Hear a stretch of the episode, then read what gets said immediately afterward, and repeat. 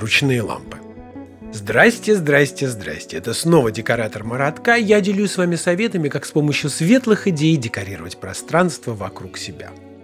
Граф Толстой очень смешно отдыхал от своего писательства. Вот напишет пару слов о бусиках и черных кудряшках Анны Карениной и бежит в поле косить.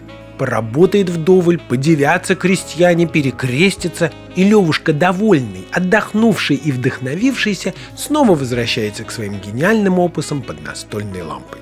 Каждый человек должен отдыхать от своей работы. И самый лучший и полезный отдых – это заниматься декорированием своего интерьера. Есть много вариантов, и об одном из них я хочу рассказать. Это изготовление настольной лампы. Настольная лампа состоит из трех частей. Это основание, абажур и электрика.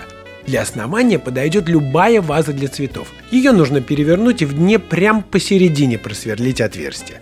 В это отверстие вставить электрику. Электрика – это вилка, провод и цоколь для лампы с резьбой для абажура. Абажур крепится прямо к патрону.